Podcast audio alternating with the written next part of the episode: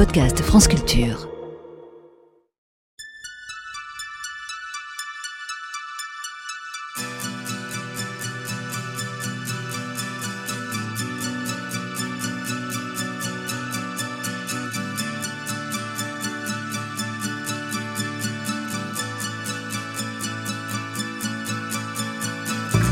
Ils ne sont pas nombreux, les ingénieurs qui s'engagent en politique.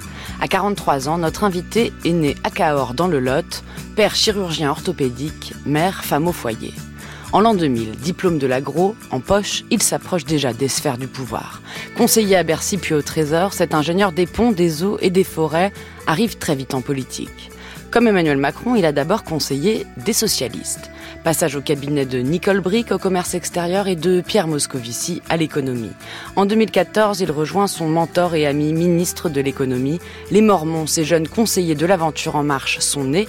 Ils iront jusqu'à l'Élysée. Dès le premier gouvernement Philippe, c'est son nom qui est nommé secrétaire d'État à la cohésion des territoires, puis ministre de la Ville et du Logement. Sous Jean Castex, c'est l'agriculture qui l'intéresse, deux ans au ministère qu'il n'a jamais vraiment quitté. En 2022, privé de Matignon, direction le privé, la start-up Sweep pour aider les entreprises à se décarboner. Souvent pressenti, son nom circule, mais il dit non aux autres postes gouvernementaux. Pour lui, les carrières ne peuvent être linéaires. Ses surnoms, idée fixe, clone de Macron ou le chouchou du président. En pleine crise agricole, il sort un livre Nourrir sans dévaster, petit précis de mondialisation, qui aurait très bien pu s'appeler Voyage au cœur de nos contradictions. Bonjour Julien de Normandie. Bonjour. Merci d'être l'invité de Sens Politique. Je rappelle le principe de l'émission, un invité et trois archives pour retracer son parcours, son engagement et sa personnalité. Et merci à vous de nous écouter. Vous êtes bien sur France Culture. Nous sommes ensemble jusqu'à 13h30. Quel est votre premier souvenir politique? Mon premier souvenir, je dirais, c'est la, la manifestation contre le Front National au second tour de l'élection présidentielle.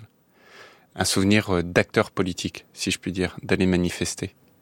Un souvenir que j'ai gardé euh, chevillé au corps tout au long ensuite de mon parcours euh, politique en faveur de d'idées progressistes et, et, aux opposés de ce que proposait à l'époque le Front National et aujourd'hui le Rassemblement National. En 2002. Exactement. Deux ans plus tard, vous êtes diplômé de l'Institut national agronomique Paris-Grignon. Vous êtes détaché au ministère de l'économie et des finances comme conseiller commercial et économique à Bercy. Vous passez ensuite à la direction du Trésor à Bercy toujours comme conseiller. Est-ce que quand on travaille dans l'ombre d'un ministère, on se projette comme ministre? Pas du tout. Moi, rien ne me destinait à embrasser une carrière politique. Je crois beaucoup dans l'État. Je crois beaucoup dans euh, la chose publique, comme on dit. Et euh, j'ai eu la chance d'être euh, un acteur du, des ministères, ministère notamment de, de l'économie et des finances sur des questions environnementales pendant une dizaine d'années. Et puis, je suis allé plus loin en allant conseiller des ministres. Mais je dirais à cette époque-là, pas forcément dans une volonté d'embrasser une carrière politique un jour. Et puis la vie est faite de rencontres.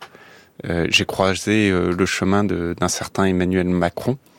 J'ai, euh, dès le premier jour, énormément cru dans ses idées, dans son projet, et j'ai basculé de, du fonctionnaire que j'étais à l'acteur politique que je suis devenu ensuite. Vous devenez son directeur de cabinet adjoint au ministère de l'économie le 25 août 2014. À quel moment comprenez-vous qu'il veut se présenter à la présidentielle? Assez tardivement, pour être totalement honnête. Il me demande, euh, on est euh, en 2016, il me demande d'aller euh, fonder un mouvement politique. Et j'ai connu le mouvement qui, à l'époque, s'appelait En Marche. Nous étions deux salariés et six stagiaires. tout le monde nous disait mais qu'est-ce que c'est que votre truc Ça ne marchera jamais, c'est impossible. Et là, on est au printemps 2016, donc juste un an avant l'élection présidentielle. Et à ce moment-là, on se dit qu'on peut écrire une belle histoire pour offrir une nouvelle perspective politique. Mais à ce moment précis, au printemps 2016, l'élection présidentielle euh, nous paraît euh, très loin et, peut-être même pas la finalité. Et puis tout s'accélère, l'adhésion est immense, euh, la promesse rencontre les attentes des Français et le ministre président de ce mouvement politique devient candidat à la présidentielle puis président de la République. Et vous êtes avec Richard Ferrand, qui est aussi l'un des cofondateurs d'En Marche en 2016, notamment chargé d'écrire les statuts du parti. Que mettez-vous dans ces statuts, vous qui n'avez jamais été encarté auparavant? Ouais, c'est, c'est du pur juridique. Vous savez, les, les statuts d'un parti politique, c'est, c'est les statuts d'une association, mais régis par euh, différents codes de droit, notamment sur les questions du financement euh, de ces associations. Euh, et donc euh, les statuts d'un mouvement ou d'un parti politique euh, sont somme toute véritablement des agrégats de considérants juridiques. ça n'est absolument pas eux qui déterminent une quelconque ligne politique. Cette ligne politique, on l'a construit en parallèle avec cette incarnation du dépassement.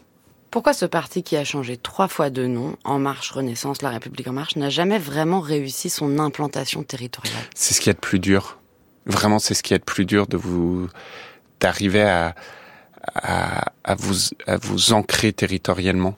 Euh, c'est ce qui est le plus dur et c'est ce qui prend le plus de temps localement et, vraiment je les salue parce que moi j'ai une admiration euh, immense pour euh, les maires, les élus locaux.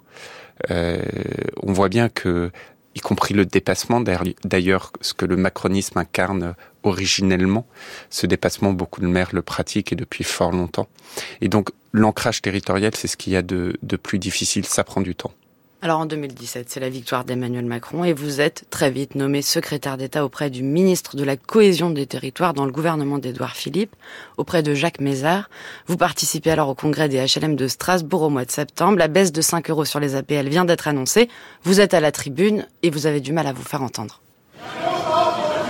Quelques exemples, alors que beaucoup, alors que beaucoup tentaient d'infléchir euh, la fameuse loi SRU, nous avons pris d'emblée un engagement de ne pas toucher à cette loi. Alors que, alors que, certains, nous demandaient de revoir le plafond, le plafond d'éligibilité au logement social.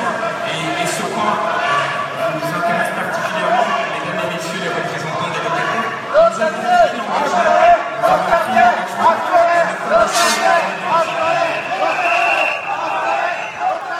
Quel souvenir conservez-vous, Julien de Normandie, de ce moment-là?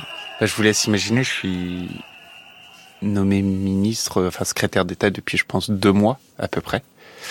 Euh, et vous retrouvez face à une salle de peut-être 3 quatre mille personnes. Une partie vous tourne le dos, l'autre hurle. Euh, beaucoup sifflent. Et bah, votre son le monde, vous avez beaucoup de mal à, exprimer ce que vous voulez euh, indiquer. Ce qui est intéressant, c'est de voir le chemin parcouru avec le monde du logement entre ce moment-là qui se situe à Strasbourg, donc on doit être à l'été 2017. 28 septembre 2017. Voilà. Et euh, trois ans après, euh, lorsque je quitte ces fonctions pour le ministère de, de l'Agriculture et de l'Alimentation, beaucoup, beaucoup de chemin parcouru. Et, et, pour moi, il y a un enseignement dans tout ça, d'ailleurs. Vous savez, le, la politique, c'est d'abord et avant tout une affaire de confiance. Au moment où, où je, je, je, suis invité à ce congrès et que je parle à la tribune, à l'évidence, il n'y a pas de confiance établie. Euh, la confiance, elle met du temps à se gagner. En l'occurrence, dans le monde du logement, j'ai mis, je pense, plus d'un an à, à, gagner la confiance. Quand vous gagnez la confiance, ça ne veut pas dire que les gens avec qui vous travaillez sont d'accord, mais ça veut dire qu'il y a cette écoute en se disant, bon, les, les, les accords qu'on passe, ils vont être tenus. Euh, ce qu'on se dit, c'est on s'est topé dans la main, ça va ça va être fait. Euh, le chemin parcouru a été euh, une vraie euh, courbe d'apprentissage et, je crois pouvoir dire qu'à la fin, le monde du logement, le monde de la ville a vu à, à quel point euh, j'avais pu avec mes équipes me, me battre euh, on a fait des erreurs. Hein. Vous l'avez dit tout à l'heure, les 5 euros d'appel, j'ai, j'ai très vite, euh, suis très vite prononcé publiquement dessus en disant que ça avait été une connerie. Tels furent euh, mes termes à l'époque. Alors, on vous entend dire dans cet extrait, nous avons pris l'engagement de ne pas infléchir cette loi SRU. Aujourd'hui, Gabriel Attal a annoncé une réforme de la loi euh, Solidarité et Renouvellement Urbain pour incorporer au calcul des 25% de logements sociaux des logements intermédiaires. Vous, l'ancien ministre du Logement que vous êtes, est-ce que vous défendez cela? Bah, J'attends de voir qu'est-ce que le gouvernement va proposer exactement dans la loi.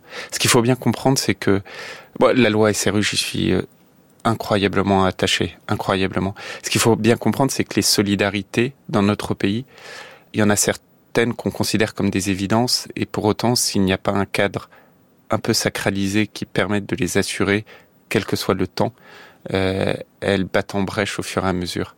La loi SRU, il faut faire très attention avec elle. Donc j'attends de voir ce que le texte euh, va inclure.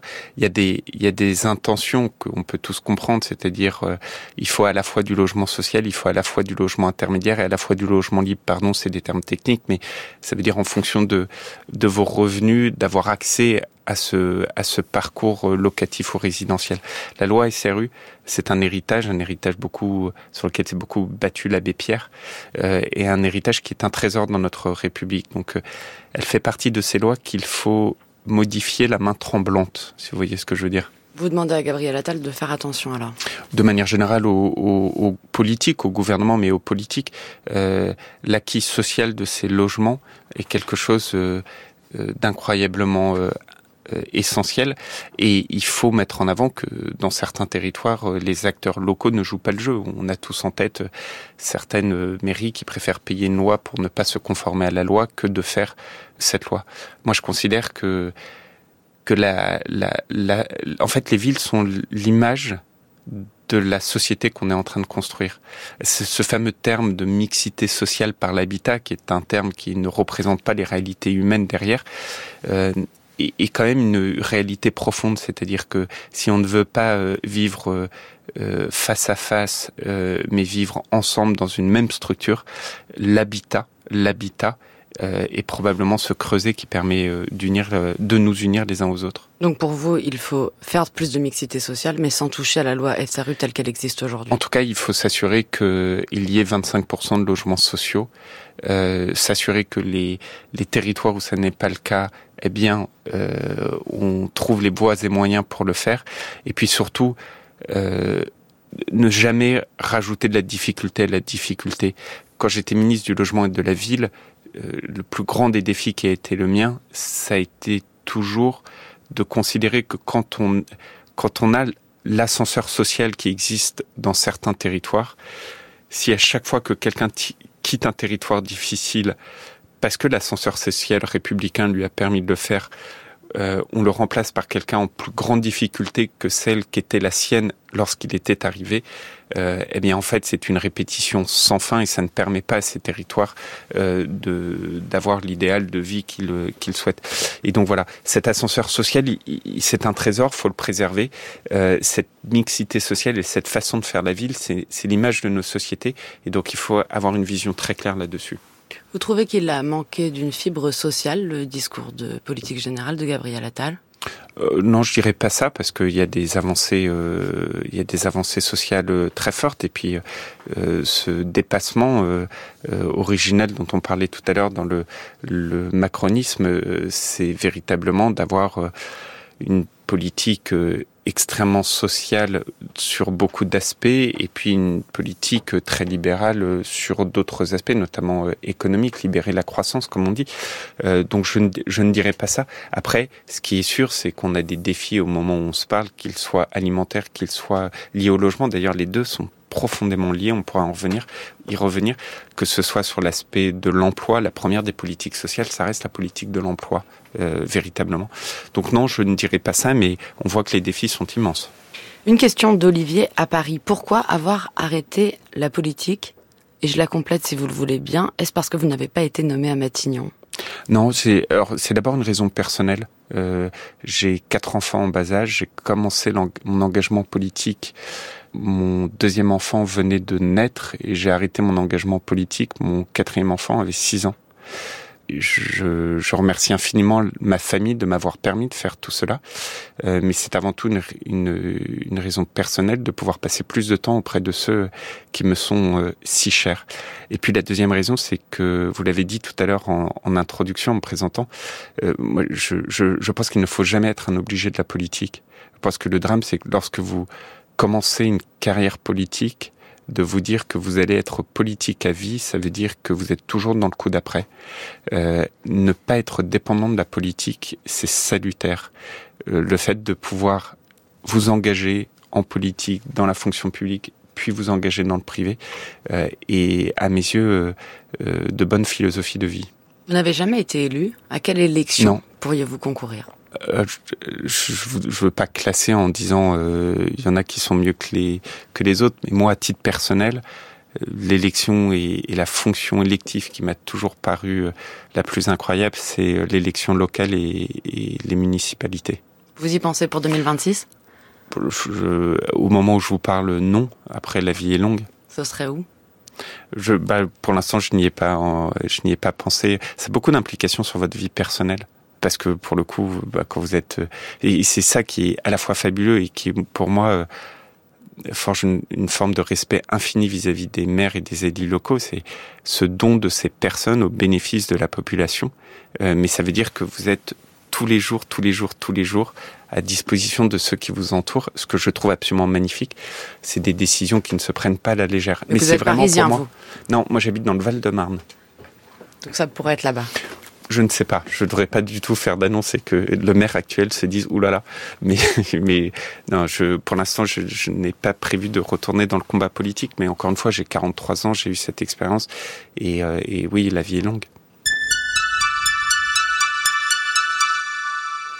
Alors on va s'attarder sur ce livre que vous sortez chez Flammarion, coécrit avec l'académicien Eric Orsena, Nourrir sans dévaster. L'un des chapitres de votre livre s'intitule On marche sur la tête. Vous l'écrivez en août 2023. À l'époque, vous ne voyez pas encore les panneaux des communes retournées à l'envers qui ont préconisé la crise agricole du mois de janvier et qui reprendra ce slogan-là.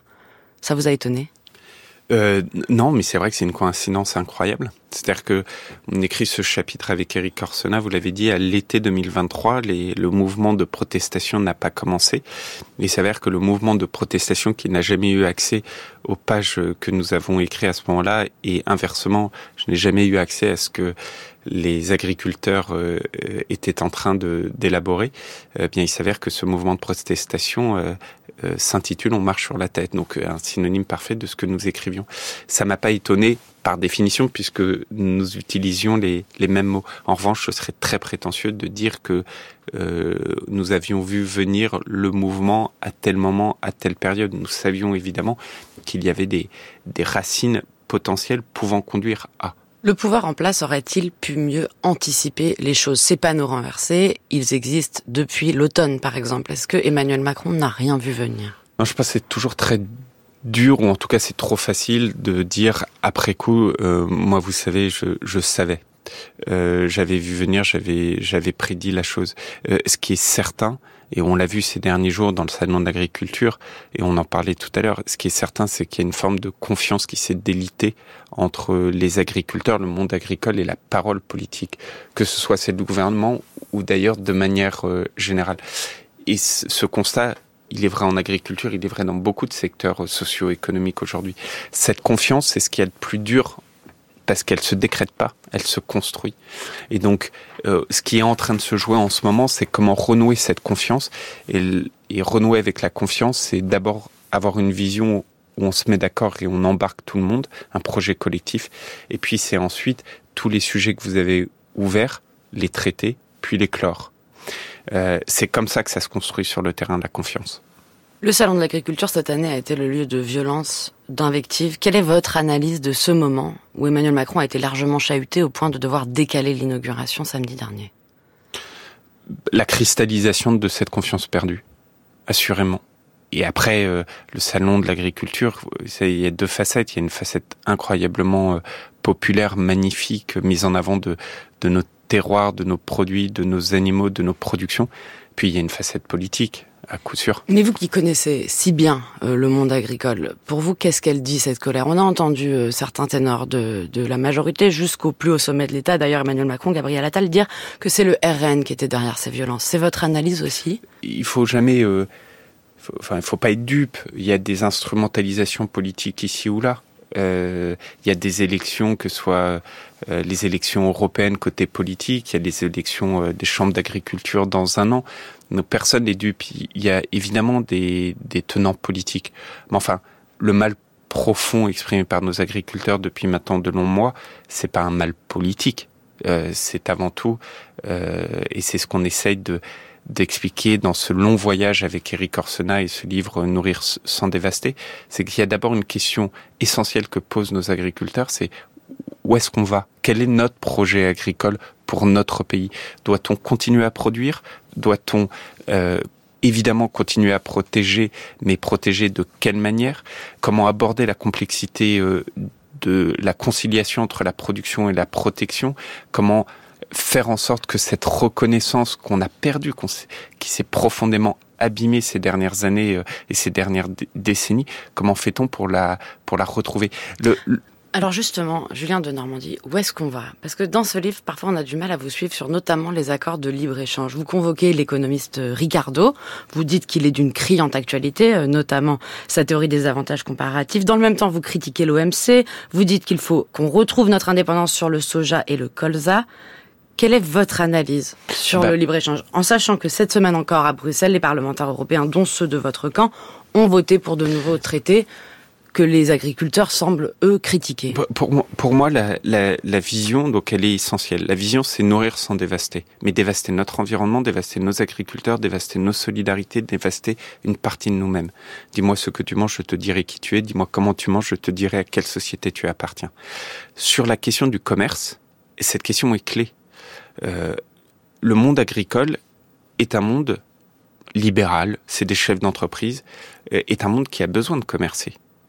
Euh, la puissance agricole française et la puissance agricole européenne ont besoin d'exporter. Il n'y a aucun doute là-dessus. Et donc il faut avoir un commerce, mais en revanche, et la, vision qu'on développe dans ce livre, c'est de montrer à quel point le commerce, ça ne peut pas être la jungle. Aujourd'hui, les fondamentaux du commerce reposent toujours sur la théorie de Ricardo, cette fameuse théorie des avantages comparatifs. Effectivement, on appelle la mémoire de Ricardo avec un dialogue euh, d'outre-tombe, et lors de ce dialogue, ce qu'on montre, c'est à quel point cette théorie ne prend pas en compte ce que les économistes appellent les externalités négatives, c'est-à-dire la destruction de l'environnement.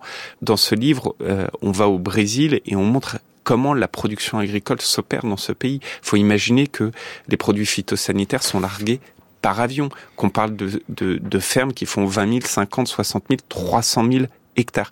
Et donc moi, ce que je dis, c'est que le commerce doit être privilégié, mais en y incorporant ce qu'on appelle des clauses miroirs, c'est-à-dire en se disant, dans ces règles de justice, il y en a une intangible.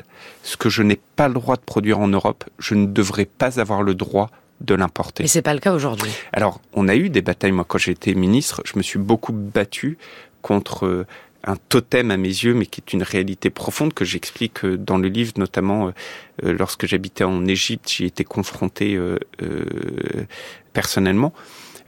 on a aujourd'hui des importations de poulets, par exemple brésiliens, qui sont produits avec des antibiotiques de croissance. C'est dévastateur pour notre santé, c'est dévastateur pour notre environnement. Quand j'étais ministre, je me suis beaucoup battu pour mettre en place des clauses miroirs, c'est-à-dire empêcher de faire venir ce poulet en Europe. J'ai eu des victoires, c'est-à-dire que j'ai réussi à faire bouger l'Europe. J'ai eu des défaites, c'est-à-dire que l'Europe n'a pas encore pris des textes suffisamment puissants sur le sujet. C'est la faute de l'Europe je, moi, je suis un amoureux de l'Europe. C'est-à-dire, c'est une compétence de l'Europe. C'est ce qui est différent. Et donc, c'est une responsabilité de l'Europe. Euh, L'Europe, c'est notre solution. Mais l'Europe, elle va pas assez vite sur ces sujets. Et au-delà de repenser les théories économiques, notamment celle de Ricardo en disant avantage comparatif, sauf quand c'est un avantage qui détruit l'environnement, donc clause miroir, il y a un autre élément qui est euh, absolument essentiel, c'est de voir à quel point ça va être l'Europe qui va nous permettre de, de, de, trouver des solutions. Mais en Europe, faut aussi réaliser que la France a une position très claire, par exemple sur le Mercosur, vous savez, cet accord de libre-échange avec les pays euh, du sud du continent américain. Enfin, on y est totalement opposé en France. Enfin, vous avez des pays comme l'Allemagne, des pays libéraux comme les Nordiques, des pays qui ont des liens historiques comme le Brésil ou le Portugal, qui eux voient ces accords d'un très bon œil. Et donc l'Europe, oui, c'est une bataille l'Europe. C'est une bataille. On, on, on, a un dialogue avec euh, avec Robert Schuman et on, rappelle ces termes absolument magnifiques de Robert Schuman qui disait que l'Europe, elle était féconde de ses efforts créateurs. Aujourd'hui, dans les discours, vous avez une, une, une, simplicité de la destruction européenne. Non, moi je pense qu'il faut se dire que l'Europe est cette part de, de, de solution. Il faut faire vivre ses efforts créateurs, mais être amoureux de l'Europe ne veut pas dire ne pas critiquer l'Europe. Manque-t-il d'un cap au plus haut sommet de l'État en France sur ces questions, Julien de Normandie Pour reprendre le Mercosur, Emmanuel Macron d'abord y était favorable. Non, non. Non, ça je peux pas vous laisser dire ça. Ce non. que nous a dit à votre place Jean-Baptiste Moreau, l'ancien député de votre Non, le, pour bien connaître le président de la République, je peux vous dire et en avoir parlé euh, très régulièrement avec lui, euh, le, le, Mercosur. Très vite, on voit par exemple euh, que un certain nombre de ces pays euh, d'Amérique du Sud ne, ne sont même pas d'accord pour euh, se conformer avec l'accord de Paris. Donc, euh, l'opposition a été frontale très rapidement. En revanche, je pense qu'il manque un cap au niveau européen. Et d'ailleurs, les élections prochainement euh, en seront un, un, une belle tribune pour en parler. Quand vous prenez, euh, vous l'aurez compris, moi ma position, elle est de dire il faut assumer de produire et il faut assumer de protéger. Aujourd'hui, l'Europe a un cap très clair sur la protection, ce qu'on appelle le Green Deal. On a des objectifs. Vous demandez à n'importe qui au niveau européen quels sont les objectifs en termes de production, il n'y a pas une personne qui est capable de vous répondre. Et donc, donc sur ces deux accords de libre-échange signés cette semaine avec le Chili et le Kenya, alors que l'opposition de gauche vous, vous accuse de sacrifier l'agriculture européenne, pour vous, c'est une bonne chose? Alors, moi, euh, je pense que la question est mal posée. Est-ce qu'il faut commercer? Oui. Est-ce que un accord qui est fait sans prendre en compte les clauses miroirs, sans prendre en compte l'environnement comme une barrière douanière, sans prendre en compte un principe fondamental qui est de dire que euh, si ces pays produisent des choses que nous, on n'a pas le droit de produire pour des raisons environnementales et, qui viennent inonder nos, nos, marchés, si de tels accords incluent ça, j'y suis euh, défavorable. Dans ce cas-là ben dans ce cas-là, il faut s'opposer ou il faut faire évoluer euh, ces accords. Mais la question, on voit bien, elle n'est pas si simple que ça. Ça n'est pas les, en anglais, on, on appelle ça les, les, les, free trade pour les accords de libre-échange. En fait, si je reprends ce, ce, ces anglicismes, il faut passer au fair trade, c'est-à-dire le commerce juste. Et c'est pas utopique, euh, c'est pas l'utopie ou la mort pour paraphraser René Dumont. C'est tout à fait possible. C'est changer de logiciel sur ce commerce. France Culture, Sens Politique, Astrid de Vilaine. Il y aura un prix minimum, un prix plancher. C'est-à-dire que l'indicateur qui est défini dans une filière, on va repartir sur la construction du prix de l'avant, ce sera un prix plancher en dessous duquel le transformateur ne peut pas l'acheter, et donc en dessous duquel, après derrière, le distributeur ne peut pas vendre. C'est ça qui manque. Toutes les filières, toutes les filières qui acceptent dedans. Aujourd'hui, il y a des filières qui n'avaient pas voulu, mais en fait, c'est ce qu'il faut qu'on fasse. Emmanuel Macron au Salon de l'Agriculture samedi 24 février qui parle désormais de prix plancher alors même que le ministre de l'Agriculture, Marc Fesneau, y était défavorable quand la France insoumise l'a suggéré cet automne à l'Assemblée nationale. Et il parle pas des mêmes prix planchers. Ça, c'est très, important et merci pour votre question. Qu'est-ce qu'il faut euh, bien avoir en tête? Dans, ce livre avec Eric Orsona, dans ce voyage, on a parlé de l'international. On est en Ukraine, au Brésil, en Chine, en Égypte, mais on, on est beaucoup dans nos contrées que ce soit dans le cadre de l'écriture ou évidemment dans nos expériences passées. En France, entre 2010 et 2020, il y a 100 000 exploitations agricoles qui ont fermé. On est passé de 500 000 fermes à 400 000 fermes. L'une des raisons, pas la seule, enfin l'une des principales raisons, c'est la rémunération de nos agriculteurs. Le deuxième élément, il y a eu une folie politique qui a été faite dans notre pays, notamment en 2008-2009, avec une loi qui s'appelle la loi de modernisation de l'économie, qui est venue et c'était stipulé tel quel dans la loi. On va déréguler le marché alimentaire. Ça veut dire quoi? On a donné les pleins pouvoirs à la grande distrib pour écraser le prix. Et en fait, on a fait croire aux Français que le pouvoir d'achat, leur pouvoir d'achat, allait être financé en détruisant le revenu des agriculteurs. Et une fois qu'on a dit tout ça, la constitution du prix de votre pot de yaourt dans un supermarché, en fait, elle résulte d'une négociation à trois entre la grande distribution, les industriels et les agriculteurs. Et on a eu du fait notamment de cette loi que j'évoquais de 2008-2009, on a dit à la grande distribution, allez, c'est la loi de la jungle, le kiki à tout le monde, écraser les prix, ce qu'on a appelé la guerre des prix. Aujourd'hui, ce qu'on a essayé de faire, et moi je l'ai beaucoup porté quand j'étais ministre avec ces fameuses lois EGalim dont tout le monde parle aujourd'hui, c'est de dire, il faut non pas partir de la grande distribution qui vient écraser tout le monde, il faut partir du prix initial, c'est-à-dire du prix de l'agriculteur, pour remonter. On appelait ça la marche en avant. Et donc on a pris dans une, dans une loi, la loi Egalim, on a pris des mesures pour donner ce cadre de la marche en avant. Et aujourd'hui, qu'est-ce qu'on constate? Un, que la loi doit être encore plus appliquée avec des sanctions, avec entrer dans ce rapport de force, et deux, qu'il faut aller un cran plus loin en sacralisant le prix de la matière première agricole. C'est-à-dire dans votre yaourt que j'évoquais, ben, tout le monde peut négocier, euh, l'industrie et la grande distribution par exemple, le pot, le plastique, l'emballage, etc. Mais en revanche, la partie du lait, elle doit être sacralisée. Mais c'est pas le cas aujourd'hui, Julien de Normandie. Et, et, aujourd'hui, la loi utilise ce qu'on appelle des, pardon, ces techniques des, des, des, indicateurs de coûts de production définis par les interpros avec des trous dans la raquette qu'on a constaté au fur et à mesure de l'application de la loi. Aujourd'hui, la loi doit être encore plus appliquée avec plus de pression mise par le gouvernement. Et ce que dit le président de la République, c'est voyons comment aller un cran plus loin, c'est-à-dire non pas utiliser simplement des indicateurs de coûts de production, mais sanctuariser ces indicateurs de coûts de production. Je vois pas très bien la différence bah, avec le prix plancher des insoumis ou des écologistes d'ailleurs qui vont le... C'est très différent de dire dans votre pot de yaourt, vous prenez le lait et c'est la matière première, le lait que vous sacralisez, c'est-à-dire tout au long de la négociation, ce prix du lait, il ne peut pas être inférieur au coût de production, que de dire le prix du pot de yaourt, on va l'administrer. Là, vous rentrez dans une économie administrée. Donc, par exemple, les écologistes qui vont déposer à l'Assemblée nationale très prochainement une proposition de loi pour, je cite, fixer un prix d'achat minimal des produits agricoles qui intègre le coût de production et la rémunération du travail paysan à hauteur de 1,5 voire 2 SMIC. C'est une bonne proposition, ça va dans le sens du président? je, je, l'ai pas, euh, je, découvre le titre, donc euh, c'est difficile de se positionner sur uniquement un titre. Euh, mais ce qui est sûr, c'est que on va jamais passer dans une économie administrée. Il faut arrêter euh, la, la, folie de dire que certains, laisseraient croire qu'on pourrait administrer notre économie. Personne ne le veut, ça ne marche pas. Il est allé un peu vite, vous diriez, Emmanuel Macron. Il voulait juste apaiser les colères? Non, je, je, pense que ce qui déjà un le distinguo entre dire on va administrer le coût du yaourt versus on va sanctuariser le prix de la matière première agricole. C'est très différent, et pardon, c'est technique, mais c'est fondamentalement différent. Deuxièmement, il faut quand même de temps en temps prendre un peu de recul. Le président de la République, il est là pour fixer un cap, il donne une orientation.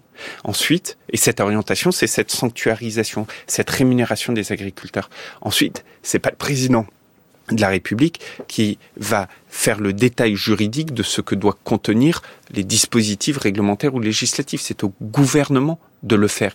Évidemment qu'il y a des cas de figure, qu'il doit y avoir, euh, ce sujet doit être pris filière par filière, euh, qu'il y a des, des situations où ça peut marcher, d'autres où ça ne marche pas. Je prends un exemple, le céréal, c'est un marché mondialisé. Vous mettez pas de prix plancher sur la matière première agricole sur un marché mondialisé évidemment, le président le sait très bien. Le rôle du président, c'est de fixer un cap. Le rôle du gouvernement, c'est de délivrer. C'est ça l'esprit des institutions. C'est comme ça que ça doit fonctionner.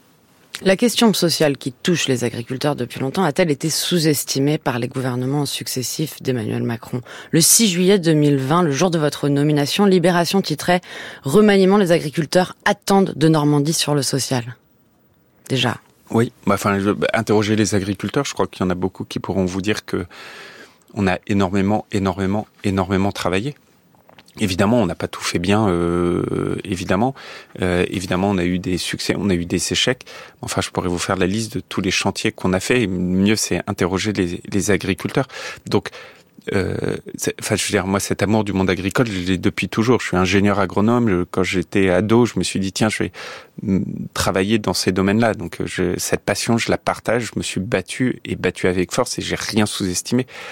Après, encore une fois, voilà, il y, a des choses sur lesquelles on a réussi, d'autres sur lesquelles on n'a pas réussi. Et, sur la question du revenu, euh, le chemin est encore long. Mais c'est pas qu'une responsabilité politique agriculteur. il y a une urgence. C'est ce qu'on a vu euh, samedi dernier lors des échanges avec les agriculteurs qui disent j'ai failli me suicider il y a quelques mois. Bien sûr. Je, je ne peux pas vivre avec 500 euros par mois. Mais, bien, mais je vais vous donner une anecdote parce que c'est et, et, encore une fois, vous voyez, je, je n'ai lu ni responsabilité ni votre euh, question. Vous savez, ce, ce beau livre qu'on a écrit avec Eric Orsena, en fait, au début, il devait être, il devait être publié mi-octobre. Notre éditeur lui-même nous a dit, un livre sur l'agriculture mi-octobre, ça va pas intéresser les gens.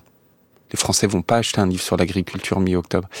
Notre éditeur nous a dit attendez plutôt le salon d'agriculture parce que dans les médias, il y a un moment où on parle d'agriculture, c'est au moment du salon. C'est une semaine par an. Une semaine par an. Ce que je veux dire par cette anecdote, c'est que c'est pas qu'une conscience politique versus agriculteur, c'est nous tous. À la fin des fins, notre rapport à l'alimentation, ce qu'on montre dans le livre, dans ce voyage, on part assez souvent aux États-Unis où, on raconte que par exemple dans les, les, les nouveaux programmes de logement aux États-Unis, euh, on n'y met pas de cuisine. Pourquoi diable avoir une cuisine alors que vous pouvez vous faire livrer euh, de la nourriture qui ressemble plus à de la bouffe que de la nourriture euh, directement par des dark kitchens? Euh, dans ce livre, on parle d'un agriculteur avec qui on passe du temps en Eure-et-Loire qui nous explique qu'il a plus de 40 ans de métier et il y a 30 ans quand on était sur les routes avec son tracteur, les gens le saluaient d'une main. Aujourd'hui, dès qu'il est sur ces mêmes routes avec ce même tracteur, on le klaxonne pour qu'il se mette sur le bas-côté. Ce n'est pas qu'une question politique agriculteur, c'est une question de nos sociétés avec ceux qui nous nourrissent cette reconnaissance. En rien, en rien, l'urgence n'a été minimisée. mais ça veut pas dire, encore une fois, que les problèmes ne restent pas absolument immenses et qu'il faut continuer à se battre avec une, une force, une détermination.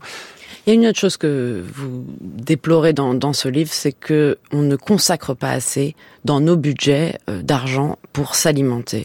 Et vous dites, nous, le consommateur a le pouvoir, c'est une contradiction. On aime le pain, moins les céréaliers. Nous faisons des choix alimentaires basés sur le pouvoir d'achat, mais nous déplorons la rémunération des agriculteurs. Mais quand on gagne peu, une aide-soignante, 1700 euros, si elle veut consommer mieux, ça lui coûte plus cher. Alors, c'est peut-être la question qui est posée. Comment faire pour que l'agriculture française soit moins chère que les produits importés? mais la question, le fait même de, de poser la question comme cela, c'est folie. C'est folie.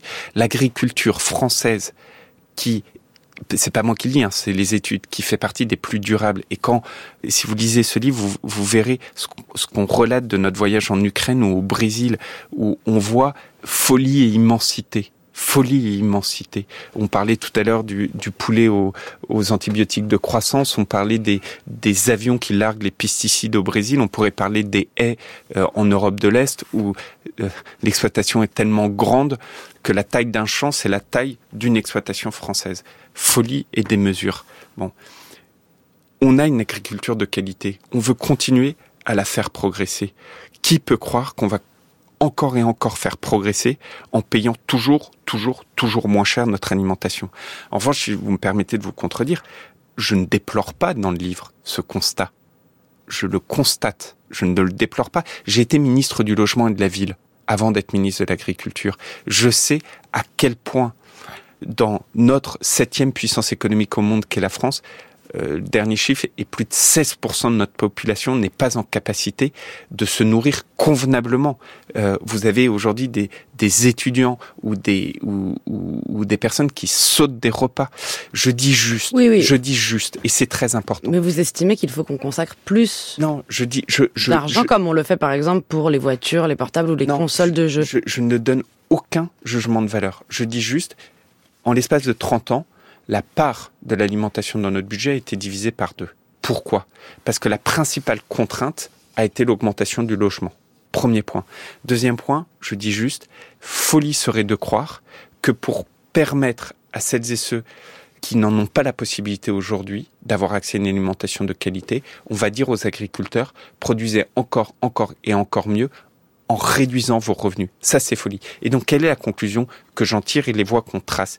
C'est dire, d'un côté, il faut avoir une politique économique qui soutienne nos agriculteurs en disant, bah, une alimentation, aujourd'hui, voilà le prix que cela coûte. Et de l'autre côté, de l'autre côté, il faut avoir une politique sociale pour accompagner les plus fragiles. Mais ce qu'il ne faut pas faire, c'est lier les deux. C'est pas les agriculteurs qui vont financer le pouvoir d'achat. Donc, pour donner à tous accès à cette alimentation de qualité, il faut absolument avoir une politique économique d'un côté, une politique sociale de l'autre. Et je ne le déplore pas, encore une fois. Euh, je me suis battu, mais mon engagement, il est fait autour justement de l'accompagnement des plus fragiles. Donc, ni jugement de valeur, ni euh, euh, une position où je déplorerais, au contraire, une proposition d'action avec d'un côté des politiques économiques, de l'autre des politiques sociales. Sens politique, l'archive de l'invité. Si demain, et l'on excusera ma boutade, le lait doit être rouge pour être vendu ou les pommes carrées, il faudra que l'Institut national de la recherche agronomique se consacre à cela pour que nous puissions fabriquer des produits qui se vendent. La voix d'Edgar Pisani, le 13 septembre 1961 à l'Assemblée nationale. Il est alors ministre de l'Agriculture dans le gouvernement de Michel Debré. Il le restera jusqu'en 1966. Pourquoi cet extrait, Julien de Normandie, de votre lointain prédécesseur? Parce que euh, bah, déjà j'ai une, admiration euh, sans faille pour euh, Edgar Pisani qui disait que la bonne politique c'était la politique qui était fondée sur deux choses la vision et le quotidien. Et je crois que ce qu'on montre depuis le début de cet entretien en témoigne. Il faut donner une vision à notre agriculture, ce qu'on essaie de, faire dans l'ouvrage et le quotidien, c'est-à-dire bah, comment ça se passe dans les cours de ferme, le revenu, les moyens de production, la réalité du terrain. Et que la mauvaise politique, c'était la somme des mesures. Et ça, ça a toujours été ma philosophie d'action que j'ai apprise en lisant et, en écoutant et en buvant les paroles d'Edgar Pisani. Et dans cet extrait, Edgar Pisani, donc on est au début des années 60, il commence ses propos en disant Messieurs les députés, il n'y a aucune femme euh, à l'Assemblée. Messieurs les députés, je vous le dis, si euh, demain les Français nous souhaitent du, lait rouge et des pommes carrées, il faudra que nous produisions du lait rouge et des pommes carrées. Et ce que j'explique dans le livre, parce que je prends cet extrait, c'est que cette phrase m'a toujours paru à la fois incroyablement pessimiste et incroyablement optimiste. Pessimiste parce qu'on se dit mais euh, ça ne fait aucun sens, et optimiste parce qu'en fait on se dit à la fin des fins, dans toutes les difficultés qu'on rencontre sur les questions de commerce international, on en a parlé, sur les questions euh, de cette chaîne agroalimentaire où euh, la grande distribution prend le pas sur les autres, etc. Bah, il y a quand même le consommateur et le citoyen. Et que c'est lui à la fin qui décide. Vous connaissez cette belle marque qui s'appelle C'est qui le patron c'est une marque qui remet le consommateur au centre de tout. Et je pense que le consommateur il est euh, essentiel dans l'infini des difficultés qu'on évoquait, hein, c'est-à-dire euh, vous avez beaucoup de personnes qui ne peuvent pas alors qu'ils le souhaiteraient. Je reviens pas sur ce qu'on se disait, mais à la fin des fins, dans les campagnes, on le dit souvent, celui qui vote trois fois par jour, c'est le consommateur, matin, midi et soir. Aviez-vous mis en place le lundi végétarien dans les ministères que vous aviez occupés? C'est la loi. La, loi a passé un, la loi Egalim, donc la loi que j'ai présentée, euh, impose que dans toutes les structures publiques, il y ait au moins une option végétarienne par semaine proposée. Sauf à Matignon, donc Ah, ça, je ne sais pas. Gabriel Attal vient de supprimer le mardi végétarien. Je, je, je, ne le savais pas. Mais euh, il y a pas une la bonne loi, nouvelle pour le climat. Vous êtes en train de nous dire ni pour le respect de la bah, loi. En tout cas, en, en tout cas, il y a une loi qui s'appelle la loi Egalim et vous la, la, lui rappelez. Merci Julien de Normandie d'avoir été. L'invité de Sens Politique. Euh, merci à vous de nous avoir suivis et merci à toute l'équipe, à la préparation Anne-Claire Bazin, à la réalisation Perret Legras, à la technique Ludovic Auger, à la vidéo Félix Delacour. Vous pouvez réécouter cette émission sur l'application Radio France et sur franceculture.fr. À la semaine prochaine.